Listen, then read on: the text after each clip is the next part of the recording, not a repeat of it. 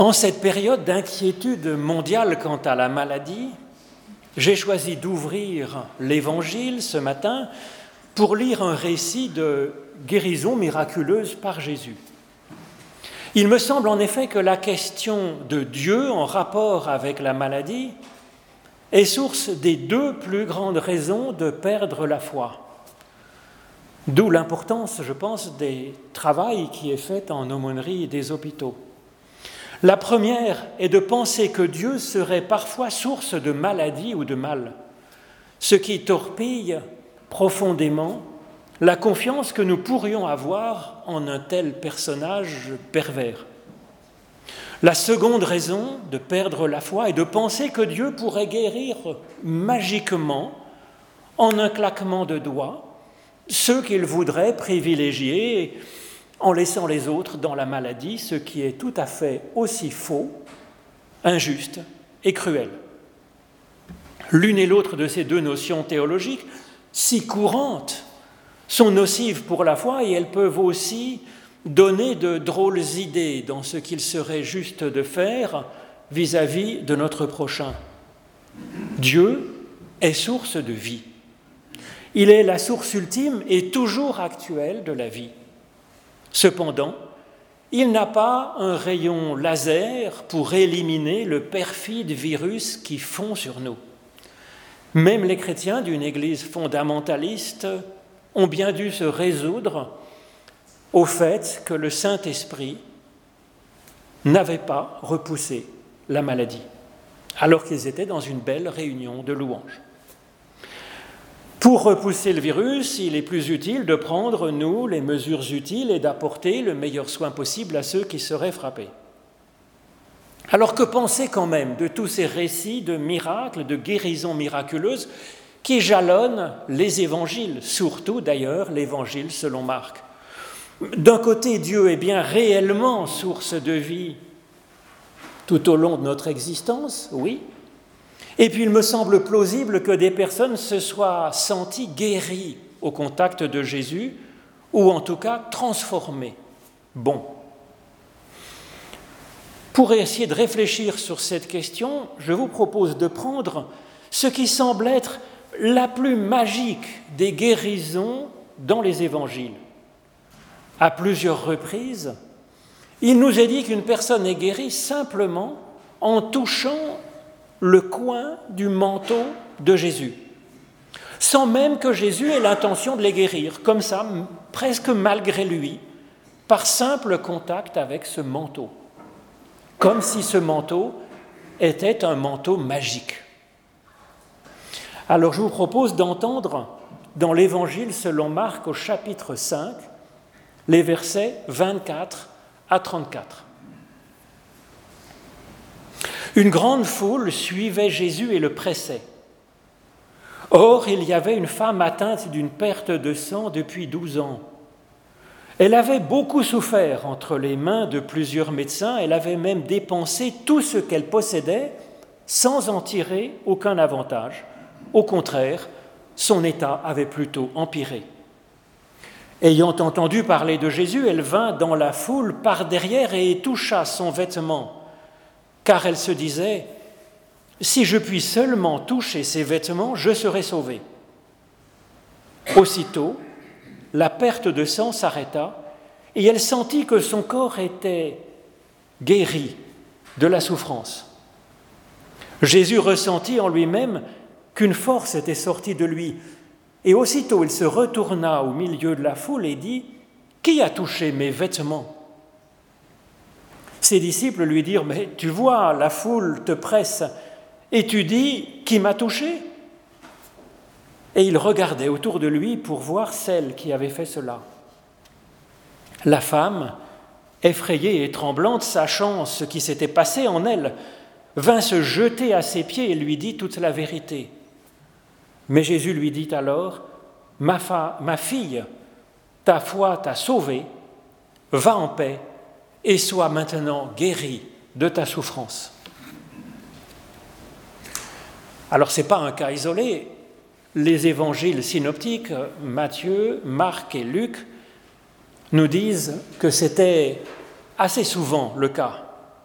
dont je vais vous lire la version de Matthieu au chapitre 14, les versets 34 et 30 à 36.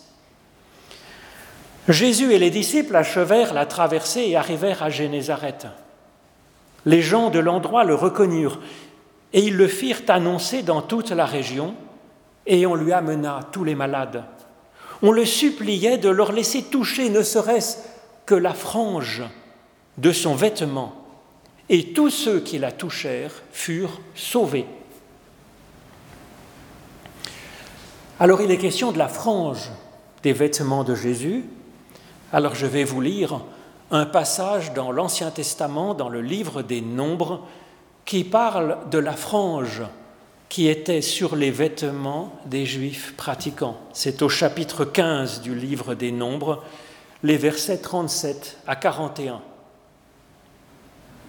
L'Éternel dit à Moïse, Parle aux Israélites et tu leur diras qu'à chaque génération, ils se fassent une frange au bord de leurs vêtements et qu'ils mettent un cordon bleu d'azur sur cette frange du bord de leurs vêtements. Vous aurez cette frange, vous la regarderez et vous vous souviendrez alors de tous les commandements de l'Éternel pour les mettre en pratique et vous ne suivrez pas alors les désirs de votre cœur et de vos yeux qui vous conduiraient à être infidèles. Vous vous souviendrez ainsi de tous mes commandements et vous les mettrez en pratique, et vous serez saints pour votre Dieu. Je suis l'Éternel votre Dieu, qui vous ai fait sortir du pays d'Égypte pour être votre Dieu. Je suis l'Éternel votre Dieu. Ô Éternel, par l'étude de ces écritures anciennes, ouvre-nous maintenant à ton souffle de vie, au nom de Jésus-Christ, notre Seigneur et notre frère. Amen.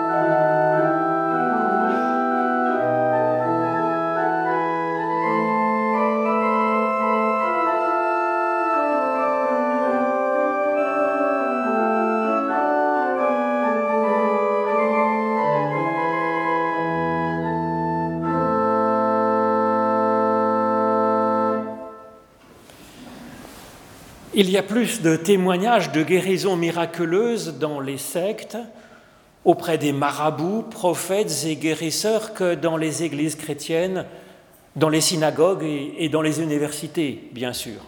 C'était déjà, en fait, le cas à l'époque de Jésus. En particulier, il y avait des guérisons miraculeuses dans les nombreux temples d'Esculape qui, selon les poètes, avaient reçu des pouvoirs de guérison de Chiron, Chiron était un centaure, mi-dieu, mi-cheval. Ça n'a rien à voir avec la magnifique Bugatti qui vaut le prix de trois appartements. Est-ce que ce récit de l'Évangile parle de guérison par un manteau magique? Je crois que ce serait une erreur de lire ce texte de l'Évangile comme nous le ferions d'une aventure d'Harry Potter. Ce texte parle de toute autre chose. En effet, premier indice, quand on regarde de près le texte de ce récit de l'Évangile, ce n'est pas le verbe guérir, thérapeo, qu'a donné la thérapie, qui est employé, c'est le verbe sauver, sozo, qui suggère bien plus une action spirituelle et existentielle. Ensuite, il est dit que la femme sans que son hémorragie est immédiatement asséchée dès qu'elle touche le manteau de Jésus. Mais c'est à la fin du récit, après le face-à-face avec Jésus-Christ, qu'il est dit qu'elle va être délivrée de ses souffrances alors. Alors cela montre que ce texte n'est pas aussi simple qu'il y paraît. Penchons-nous donc dessus. Quel était le problème de cette femme? Elle était frappée d'hémorragie. Alors certains exégètes y voient la trace d'un problème de règles ou de fécondité. On a le droit de lire la Bible comme on veut, mais ce n'est pas marqué dans le texte. Il y a seulement marqué qu'elle perd son sang et qu'elle en souffre. Alors qu'est-ce que ça veut vouloir dire? Dans la Bible, c'est une affaire grave de perdre son sang, car le sang est un tabou fondamental, essentiel. Ce tabou est expliqué ainsi dans le livre du Lévitique. La vie de toute chair, c'est son sang qui est en elle. Alors c'est pourquoi les Hébreux n'avaient pas le droit de manger la, viande si ce n'est vidée de son sang. Et c'est pourquoi toute perte de sang, que ce soit d'un homme ou d'une femme, le texte qui en parle est tout à fait, euh, euh, je voulais qu'elle s'adresse aux deux sexes, toute perte de sang était considérée comme quelque chose de très choquant et rendait la personne impure, parce qu'effectivement, perdre son sang, verser du sang, est un tabou fondamental, parce que le sang, le sang c'est la vie, et que la vie appartient à Dieu, et donc verser du sang, c'est dans un certain sens être, euh, faire une offense à Dieu. Donc ce tabou, cette dramatisation sur le fait du verser du sang, est compréhensible. Le sang, c'est la vie. Or, cette femme constate qu'elle perd du sang goutte à goutte, en continu. Dans un sens, je crois que c'est notre lot à tous, jeunes comme âgés, notre vie s'écoule. Notre corps est comme poreux, laissant couler goutte à goutte la vie hors de nous. Alors il était interdit de toucher une personne perdant du sang. En Christ, cet interdit est manifestement levé, comme nous le voyons ici, quand il parle si gentiment à cette femme sanguinolente qui, vient de le toucher, le rendant, selon la loi, impur. Ce tabou du sang, existant depuis les époques préhistoriques, est-il donc terminé maintenant, aujourd'hui? Alors au sens religion, oui, au sens religieux, oui, et c'est heureux, en particulier en ce qui concerne les femmes, bien entendu, car les règles sont plus signes de vie que signes de blessure. Mais il reste la phobie en ce qui concerne la fragilité de la vie humaine. Cette fragilité qu'évoquait le sang dans ces anciens tabous préhistoriques.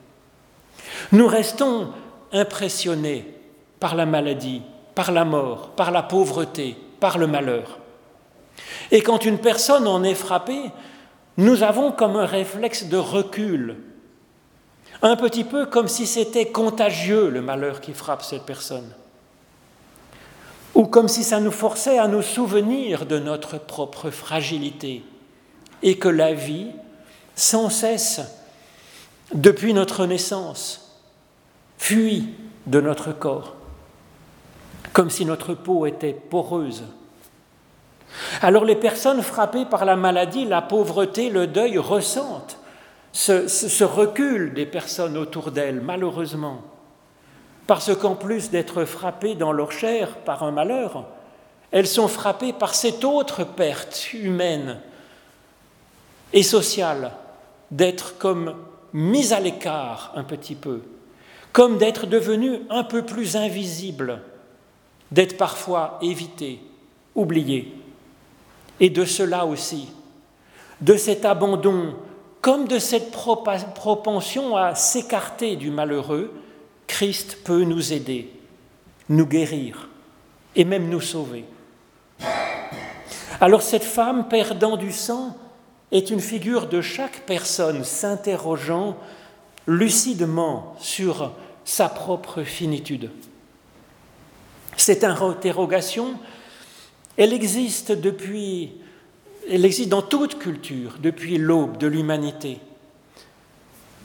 depuis que nous ne sommes plus seulement une sorte de singe. L'humain constate qu'il n'a pas toujours été là, vivant sur cette terre, et puis qu'il n'est pas là pour toujours, qu'il faudra mourir. Et l'humain s'interroge sur, sur l'origine de cette vie. Quelle est donc la source de cette naissance, de cette arrivée à l'existence, de cette vie qui m'anime. Et puis cette source s'épuise-t-elle pour que nous vieillissions, que nous disparissions Et que devons-nous, que devenons-nous ou non à notre mort? Cette interrogation, je crois qu'elle est essentielle. Elle marque la frontière entre l'animal et l'humain. Et la religion, depuis cent mille ans, manifeste cette recherche et, ce choix de la vie de se tourner vers sa source. C'est un choix prométhéen. C'est ce que choisit aussi cette femme anonyme. Elle choisit la vie et elle lutte. Elle s'interroge, elle cherche. Elle cherche du côté des médecins, c'est-à-dire du côté d'Esculape. Et elle va se dépenser elle-même entièrement dans cette recherche du côté du corps sans que cela ne lui profite en rien dans cette recherche. Cela révèle que le salut dont il est question ici n'est pas de cet ordre-là. Ayant entendu parler de Jésus, elle forme un autre projet. Vu son problème d'hémorragie, elle est considérée comme impure, et donc elle n'est pas certaine d'arriver à atteindre son but. Elle le fait dans la crainte, étant en infraction avec des tabous très profonds, elle le fait en se cachant, en arrivant par derrière. De toute façon, comme malheureuse et comme en ayant perdu tous ses sous, n'était-elle pas de toute façon comme transparente aux yeux de la foule? Ça lui laisse une chance. Pour le reste, elle est certaine que si elle arrivait à son but, au but de ce projet, elle serait sauvée. Son grand projet, quel est-il? C'est de toucher de la main les franges qui sont sur le bord du manteau de Jésus. Drôle d'idée. Ce récit insiste sur l'importance de ce geste de toucher son manteau. C'est même répété trois fois dans ce court texte, plus une autre fois dans l'Évangile pour dire que cela arrivait souvent que des personnes veuillent toucher le bord du manteau de Jésus et que ça les sauvait. Alors quel est le sens de ce grand projet? Quel remède, quel salut quant à notre finitude, quant à la vie qui s'échappe de notre corps goutte à goutte Toucher les franges du manteau de Jésus? Alors le terme utilisé dans plusieurs évangiles pour parler de ce fameux bord du manteau de Jésus est un terme technique, craspédon, qui désigne la frange rituelle portée de façon visible par le juif pratiquant. Ce sont des petites touffes de fil qui sont accrochées sur le bord, effectivement, du vêtement. Nous l'avons entendu, ces petites touffes de fil rappelle les actions justes qui nous sont proposées par la loi de Moïse pour que nous les fassions. C'est pour ça qu'elles doivent être visibles, pour qu'on puisse se les rappeler. Avec en particulier aux quatre coins du vêtement, aux quatre ailes de son manteau, ce qu'on appelle en hébreu un tzitzit, un cordon bleu évoquant évoquant le, trône de Dieu dans le ciel, un trône de saphir et de topaze, mélangé au fil blanc qui évoque, eux, les désirs de notre cœur et de nos yeux. Cela peut être compris donc, ce fil bleu et blanc mêlé, comme un avertissement à vivre et à gouverner notre propre existence en n'oubliant pas de penser à Dieu et à sa façon d'être, afin que cela nous inspire de ne pas vivre n'importe comment. Calvin a bien mis en avant cet appel à vivre coram deo, en se plaçant ainsi délibérément sous le regard de Dieu, afin de ne pas tout à fait vivre n'importe comment, afin d'envisager avec Dieu comment nous allons vivre les petites et les grandes choses de notre existence. C'est d'autant plus précieux que dans la foi chrétienne, nous ne sommes plus soumis à des codes de loi, mais nous sommes dans la liberté qu'ouvre l'amour de Dieu, le pardon de Dieu et le fait que son esprit fasse de chacune et de chacun de nous un prophète ou une prophétesse. Alors nous le voyons bien ici, puisque la femme transgresse ce tabou du sang et que Jésus l'accompagne délibérément et joyeusement dans ce chemin, lui disant qu'elle n'a rien à craindre.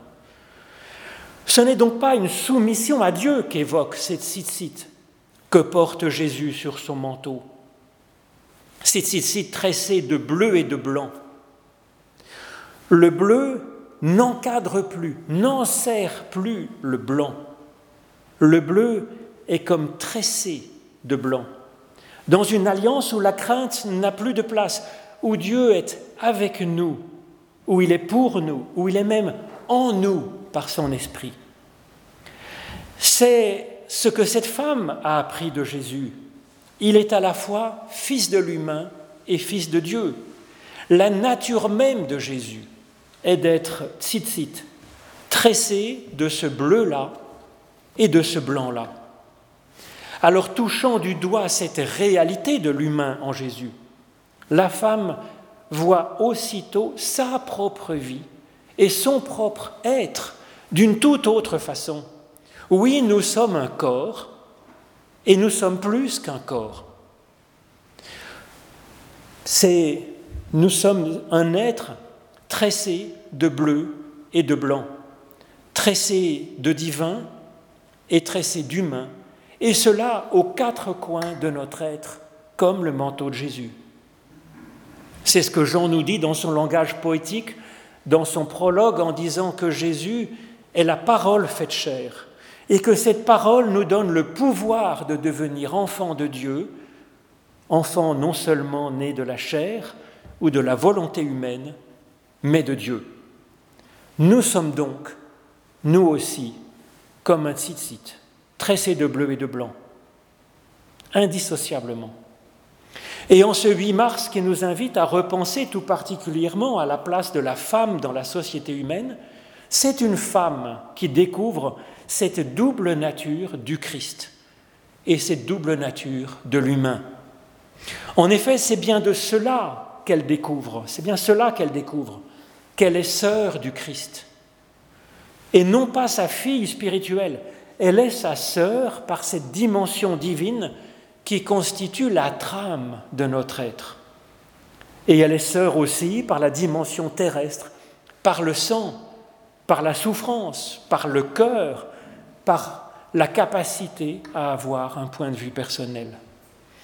Ce récit, court récit de guérison, par les expressions employées, montre à au moins cinq ou six reprises que la femme et que Jésus se ressemblent extraordinairement, qu'ils sont effectivement tissés de la même façon. Elle perd son sang comme Jésus le versera.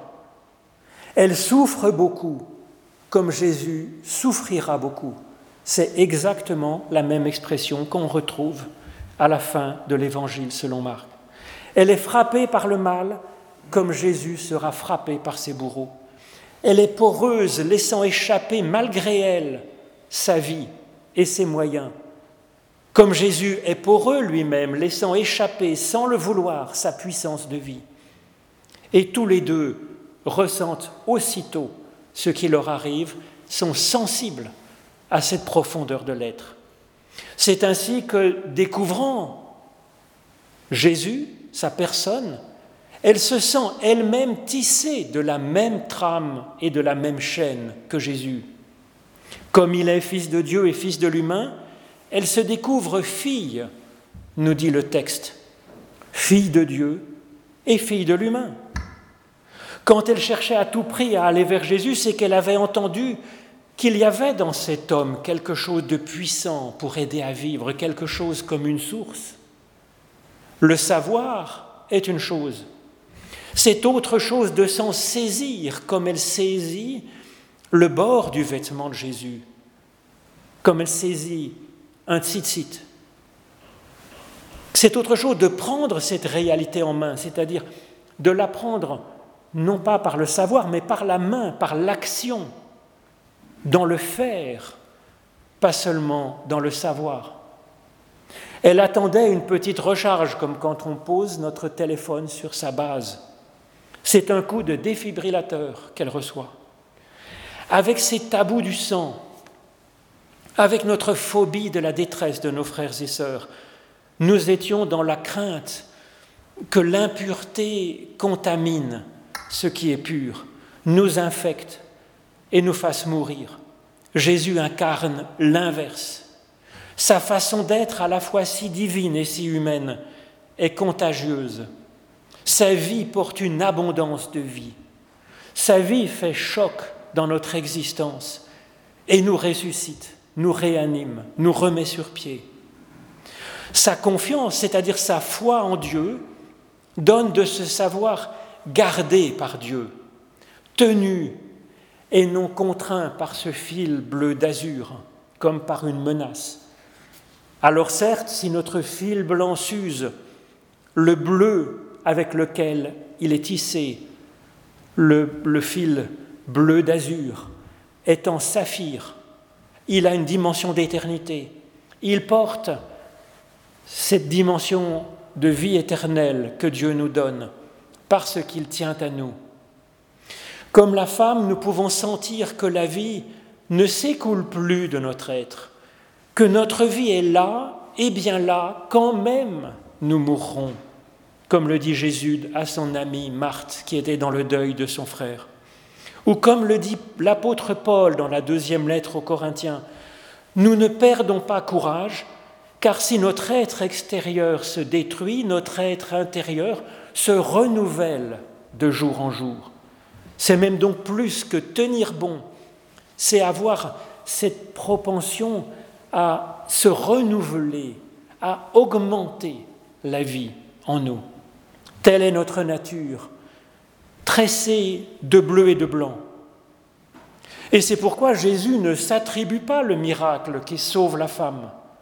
Ce n'est pas lui qui a inventé de tresser ensemble la chair et l'esprit dans l'humain. Il l'a juste vécu intensément. Et cela a touché la femme et elle a découvert en elle, par la foi, cette véritable nature qu'il apporte. Et cela annonce pour elle un cheminement de paix. Et cela annonce qu'elle peut être progressivement libérée de son angoisse, comme Jésus le lui promet à la fin du passage. Par ce tressage des fils bleus et blancs en notre être, comme nous le voyons ici en Jésus, notre simple présence au milieu de la foule humaine peut déborder en une puissance de vie qui nous dépasse complètement. Une autre porosité est possible dans notre existence. Jésus est étonné lui-même de cette puissance de vie sortant de lui. Jésus annoncera plus tard que nous sommes comme cela, nous aussi, par nature, non par nos mérites, mais parce que c'est notre nature. Il annonce à la fin de l'Évangile selon Jean, dans ce grand entretien, En vérité, en vérité, nous dit Jésus, celui qui a foi par moi fera aussi les œuvres que je fais, et il en fera même de plus grandes. Et donc comme le centaure Chiron est mi-dieu, mi-cheval, nous avons conscience d'être tressés, nous, de Dieu et d'humain, de chair et d'esprit, de sang et de souffle divin, capables, nous aussi, de miracles de guérison, de soulagement, d'accompagnement, de vie, de paix, pour bien d'autres personnes autour de nous et d'une façon contagieuse. Amen.